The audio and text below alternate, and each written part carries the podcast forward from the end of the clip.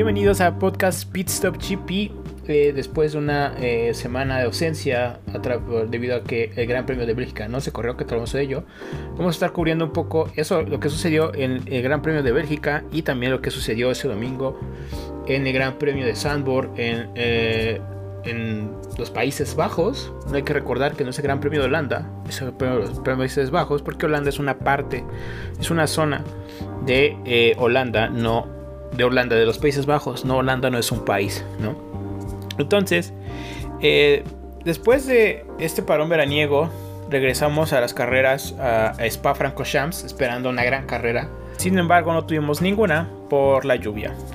Debido a la lluvia, las condiciones climatológicas que duraron bastante tiempo, fue una carrera bastante larga que no se corrió, solo fueron tres vueltas y es la carrera más corta en la historia de la Fórmula 1.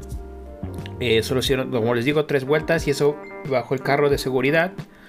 Eh, únicamente para que contaran y se pudieran repartir puntos. Lo único rescatable de este fin de semana es lo que hizo George Russell, que a pesar de tener un Williams, el cuarto peor carro auto, o auto de la parrilla, logró conseguir casi, casi la pole position. ¿no? Quedó en segunda posición detrás de Max Verstappen, arriba de Hamilton, Pérez, eh, Carlos Gasly y más pilotos que deberían de ser arriba de Russell. Sin embargo, Russell logró lo impensable eh, con un con un este cómo se llama con un Williams lo cual está bastante de locos.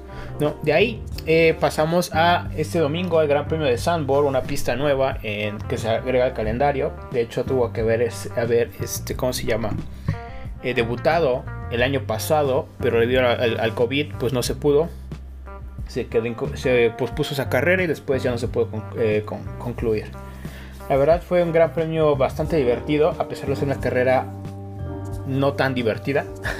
Estuvo muy emocionante, sin embargo, pues por el tipo de pista y por los autos de Fórmula 1, pues es muy difícil eh, hacer rebases. Hay muy pocos lugares para hacerlo. Y porque la pista es muy angosta, entonces es, el problema. También es una pista muy rápida. Y es muy fácil encontrar tráfico. Por ende, es muy difícil, eh, como les digo, adelantar. ¿no? Entonces todo el mundo esperaba que iba a ser una procesión de carros como Mónaco o como otras pistas como Barcelona por ejemplo. Sin embargo estuvo bastante entretenida a pesar de no haber mucha acción. En la que pudimos ver el gran premio de casa de uno de los pilotos más importantes del momento. Si no es que el mejor piloto de la actualidad también, eh, Max Verstappen.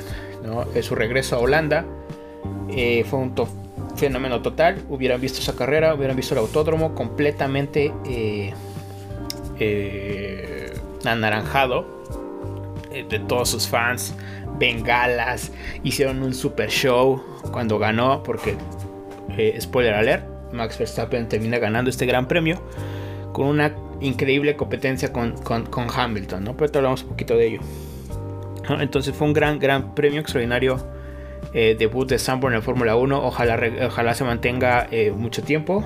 ¿no? Y es increíble lo que hace Verstappen, un solo piloto eh, es tanta el fervor que hay por Verstappen que logró regresar la Fórmula 1 a, Holanda, a un circuito muy histórico que ya se iba inclusive a, demoler, pero lo, nada más lo recondicionaron, lo dejaron para el regreso de Max Verstappen, que logró la pole position el sábado y logró la victoria ese domingo, como les digo, contra Hamilton, a una carrera a dos paradas, compitiendo al tú por tú. Eh, si bien no en pista, porque la verdad es que Maxi le sacó un buen pedazo y nunca estuvo cerca, porque sabemos que con los autos de Fórmula 1 es difícil competir. Eh, es muy difícil acercarte a un carro porque una vez que te acercas a un carro, el carro de adelante empieza a hacerte aire, sucio, lo cual hace que el calor eh, se caliente tu carro, se caliente las llantas, desgaste las llantas, te acabes las llantas. y eh, entonces no puedes refrigerarlos como se debe. Entonces es muy peligroso estar muy cerca del carro de atrás, lo que hace que sea muy difícil de rebasar problemas que hemos tenido siempre en la Fórmula 1 desde que cambiaron a este como nuevo sistema de mucha aerodinámica. Pero pues ni modo, es lo que hay. Empezamos a hablar un poco de la carrera. Eh, como les digo, muy poco, muy poca emoción eh, en pista. Es que es difícil de explicar. Eh, Max arranca espectacular, le gana la, salida a, Hamilton y desde ahí pues prácticamente se acabó la carrera, ¿no? Hasta ellos lo dijeron. ¿no? Nosotros perdimos desde la vuelta 1. Y la verdad es que pues, fue pues, prácticamente eso, debido a que, bueno, hay que recordar que Max Verstappen estaba peleando solo contra los Mercedes, que Hamilton sale segundo, Bottas sale tercero, eh, eh, Gasly sale cuarto, pero Pérez no está ahí, porque Pérez eh, tuvo unos errores en clasificación, no logra dar una vuelta correcta, luego Red Bull lo saca tarde, y en, esa vuelta como outlap se llama, antes de salir a dar su vuelta de clasificación, Pérez va muy lento, no alcanza a cruzar la línea antes del tiempo, entonces no puede hacer una vuelta, entonces queda eliminado en Q3.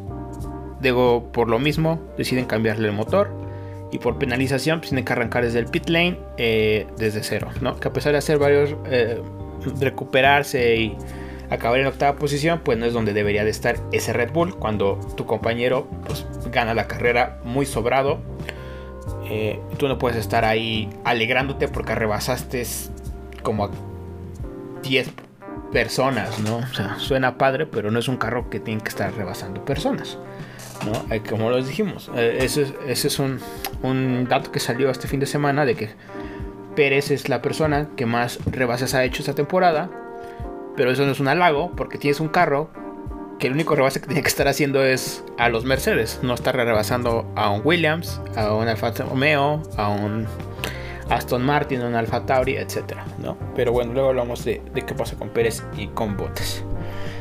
Entonces pasa esto, eh, Max Verstappen domina mucho la carrera, eh, Mercedes quiere hacer una victoria, pide ganarle por, eh, por estrategia, metiendo a Hamilton antes a Pitts, cambiando las llantas. Sin embargo, Verstappen es muy inteligente y cuando para, para Hamilton, la siguiente vuelta para Max, ¿no? Y lo mismo, ¿no? Cambian sus llantas.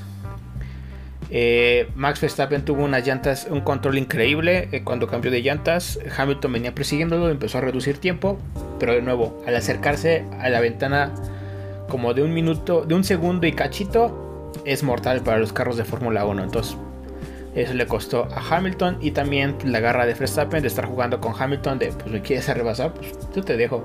Destruye tu carro a ver si me rebasas, a, ver, si, a ver si lo intentas. Vuelve a entrar Pitts Hamilton para ganarle eh, otra vez por estrategia, cambiando llantas eh, medianas, creo. Eh, Max Verstappen no tiene ese juego de llantas porque los había gastado en, las prácticas libres. Entonces le ponen llantas duras, lo que son las llantas que van más lentos en teoría que las llantas medias, pero duran más. Sin embargo, el ritmo de, Max es superior al de Hamilton con llantas medias. Y cuando Hamilton dice, pues, pues no hay de otra, ¿no? Ya perdimos. bueno, prácticamente Mercedes le dice eso, ¿no? De hoy ya, ya perdimos, ¿no? Pues ya nada más trae el carro. Y Hamilton es así como de, dude, pues no, o sea, tengo que seguir ahí porque tal si la riega y pues yo tengo que estar ahí. No, no puedo darme por vencido tan rápido, ¿no? Claro que se le aplaude eh, al siete veces campeón del mundo, ¿no? Pero pues eso pasa. Eh, otras cosas interesantes en la carrera, pues lo que pasa con Botas, que con unos rumores que hoy en la mañana se tenían de confirmar, bueno, desde ayer se confirmaron, y justo hoy en la mañana se confirma su reemplazo pues se notaba en la carrera que Mercedes ya estaba como haciendo muy de lado a, Botas, así como de Botas, con este ritmo no vamos a ganar. Este, entonces, pues échale ganas. y después eh, lo, meten a Pitts para darle una parada gratis a Hamilton para que haga la vuelta más rápida. Le dicen que es por precaución, pero pues era como así de, pues, eh, whatever, ¿no? Entonces eh, él empieza a tener unos tiempos eh, muy rápidos, empieza a marcar morados, que cuando digo morados significa que cada sector en la pista, son tres sectores, cada sector en la pista, el tener el récord en morado significa que eres el más rápido de ese sector de toda la carrera. Los verdes son que mejoras tu tiempo y amarillos que, o rojos que has perdido tiempo. Entonces empieza a marcar morados en el primer sector, en el segundo sector también, y cuando le dicen la orden de Toto Wolf de eh, Valtteri, eh, eh, ¿cómo se dice? Aborta este intento de hacer la vuelta rápida, ¿no? Lo hagas. ya para llegar al final del tercer sector y cruzar la vuelta, cruzar la meta y dar la vuelta, le baja un poco, pero le roba la vuelta a Hamilton.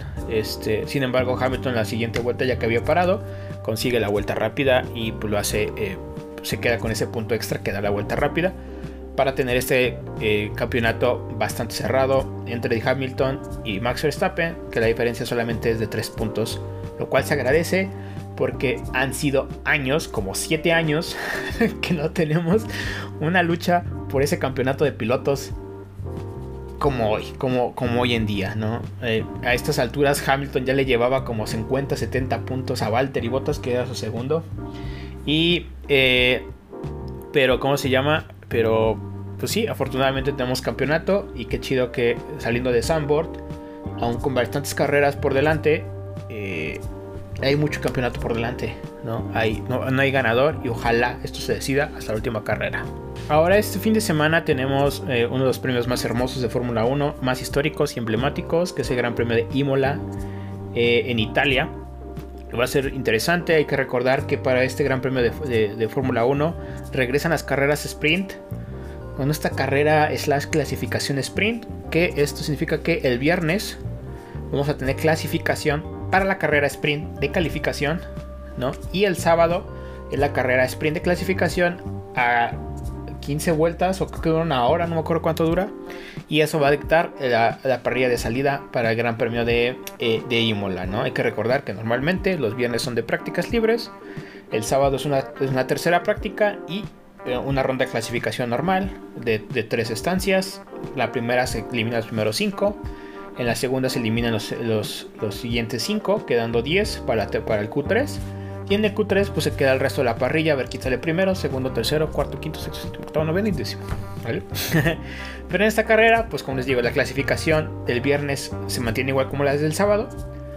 Pero el sábado hay una carrera de como 10, 20 vueltas. Este, buscando quedar en mejor posición en Silverstone estuvimos, funcionaron ahí 2-3. Este, entonces a ver qué tal este, este, este fin de semana en Italia.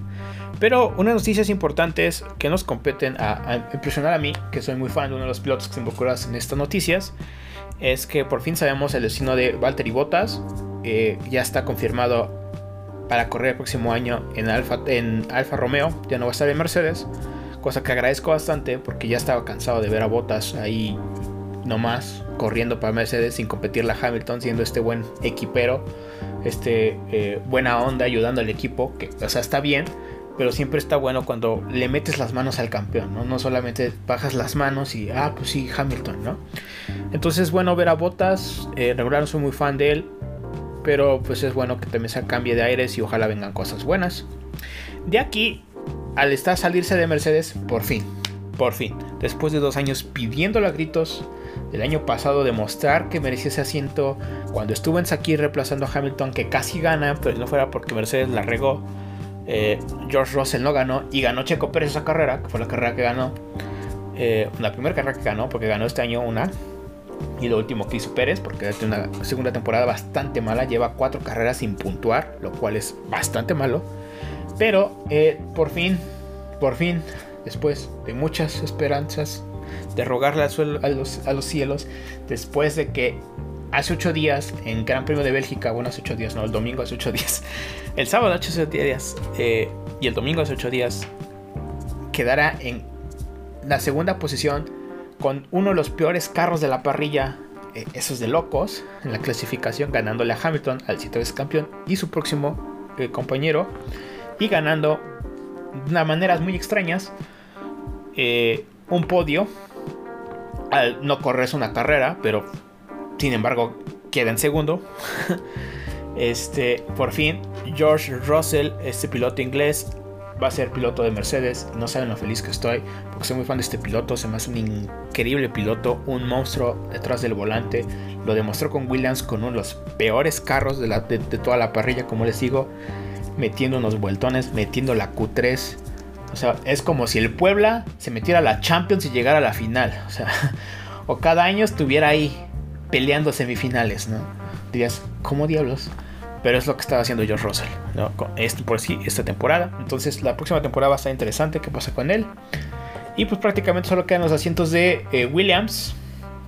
Que pues creo que Nicolás Latifi, el canadiense, se va a quedar. Una, porque tiene mucho dinero. Y dos, porque la verdad es que ha mejorado bastante estas últimas 4 o 5 carreras. Y en Alfa Romeo pues tenemos a Valtteri Bottas en un lugar, en lugar de Kimi Raikkonen, que se retira después de veintitantos años en la competición. Se va a extrañar, porque si, quieren eh, conocer quién es Kimi Raikkonen, métanse a Fórmula 1, busquen sus entrevistas y es la persona más fría del mundo.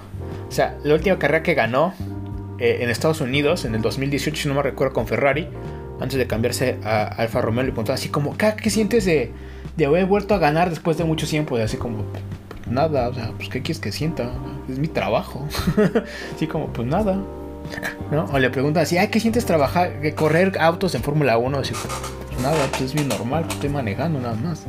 ¿No? Entonces, él es así, como de, bien seco, ¿no? Pero es muy divertido y se va a extrañar no tener a Kimi Raikkonen en, en, la Fórmula 1. Entonces solo queda esos asientos, un lugar en Williams, un lugar en Alfa Romeo, el cual se está hablando de que tal vez sea Alexander Albon, también un piloto del que soy muy fan, eh, que estuvo en Red Bull, de hecho fue el que estuvo antes de que Checo Pérez subiera, pero no se sabe si va a estar en Williams, porque pues, Williams tiene vínculos con Mercedes y un piloto de Red Bull corriendo con un motor Mercedes puede hacer ahí un truculento. Hay un truco como para que Mercedes, este Red Bull saque información de la unidad de potencia de Mercedes y pues mejoren su, su, equipo, ¿no? O puede irse Alfa Romeo, pero pues en fin. Eh, esto es algo que yo creo que se va a resolver este sábado o en estas semanas. En lo personal quiero ver a, Alex Albon de Fórmula 1 y tal vez Nick DeVries, el campeón de Fórmula E, una, una, fórmula que les recomiendo mucho que vean porque es una fórmula muy competitiva, muy divertida de ver. Cuando vienen aquí a México son súper baratos, los boletos cuestan como 200 pesos el más caro. Y son carreras increíbles, ¿no? Por mucho que la gente dice que suenen como carritos de juguete, que sí suenan como, como carritos de juguete, porque son eléctricos, las carreras son espectaculares, o sea, espectaculares, súper mega divertidas. Y ahí el campeonato se decide hasta la última carrera en el que como 15 personas pueden ganar. A diferencia de Fórmula 1 que si bien nos va, si bien nos va, como a las 2, 3 carreras antes de terminar el, calendario se decide el campeón y entre dos. No, y eso si bien nos va. Normalmente se define como 6, 7 carreras antes, lo cual está horrible. ¿No? Pero bueno, pues eso es todo. Eso ha sido eh, todo por, por, por, por hoy. Entonces, Muchas gracias por escucharlo. Eh, muchas gracias a los que están escuchando esto, porque esto lo estoy grabando en vivo en mi canal de Twitch, que pueden eh, visitar como It's, Kike TV, eh, ITS-bajo, Kike con Q, TV. Ahí me pueden encontrar en Twitch. Los días, pues ahorita estoy muy así, intermitente, entonces no sabe decirles qué días con exactitud. Pero eh, espero hacerlo un poco más eh, constante porque ahora sí han sido días bastante complejos. Pero muchas gracias a todos que han escuchado, a todos que están ahí en el chat. Este, ahí les saludito a Marita, a, la baby Marita, que es la diseñadora del canal, a Plunge, uno de los fans, y a toda la gente que está ahí en el chat escuchando. Muchísimas gracias. ¿No? Entonces, gracias por escucharlo esto. Ya saben, lo pueden encontrar en mis redes, eh, Pitstop RP, en Facebook, que ya voy a subir cosas, siempre digo eso y nunca subo nada, pero voy a tratar de subir cosas. Eh, muchas gracias por escucharme, ya saben que usted puede escucharlo eh, preferiblemente cada fin de semana de Gran Premio en Spotify, pero hay veces que me tardo un poquito en subirlo, pero trato de subirlas a tiempo. Entonces, muchísimas gracias, ojalá lo compartan, eh, denle ahí me gusta, escúchenlo, si hay alguien que le interese la Fórmula 1 pásenlo. Si no les, este, ¿cómo se llama? Si no conocen un poco la Fórmula 1, pues tienen ahí bastantes capítulos como para entender la Fórmula 1. Es, es muy padre, ¿no? Tienen ahí también recomendaciones como de ver eh, Drive to Survive en Netflix, si quieren traerse un poco, aunque hay mucha drama artificial y demás para ser más interesante, pero la verdad es que no hay tanto drama ni tanta emoción. Bueno, sí hay mucha emoción en la Fórmula 1, la verdad, muy divertida. Pero bueno, les debo ahí dos podcasts de cómo funciona la Fórmula 1, pero espero pronto traérselos, no se los prometo, no les digo una fecha, pero muchas gracias por escuchar este podcast y nos vemos la próxima. Disfruten las carreras, compren un volante, manejen con precaución, no tomen, no corran, no son Verstappen, no son Hamilton, el día que sean ellos, métanle a su bolcho a 200 km por hora hasta que se requiebre el motor y embárrense en una pared y digan adiós, me fui como grande. no es cierto, cuídense, saludos, pásenla muy chido, compartan esto, los agradezco, un abrazo y nos vemos este domingo para el Gran Premio de Imola. Adiós.